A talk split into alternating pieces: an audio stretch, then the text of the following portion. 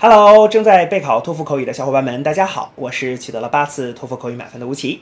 那么今天为你准备了什么样的托福口语的题目呢？我们一起来看一下吧。Some people do not enjoy shopping and shop only when they have a specific purchase to make. Others like to go shopping for pleasure, whether or not they have something to buy.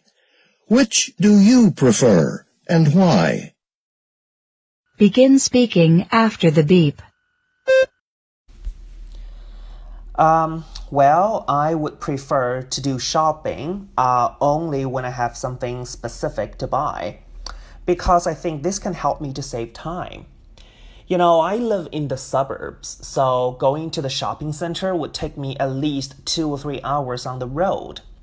So, by going to shopping when I only have something specific to buy, I can avoid those meaningless shopping trips.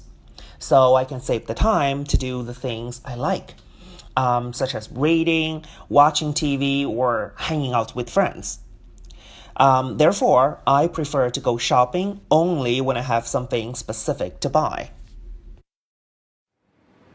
好的，那么以上呢就是我们今天啊所给出的这段满分回答。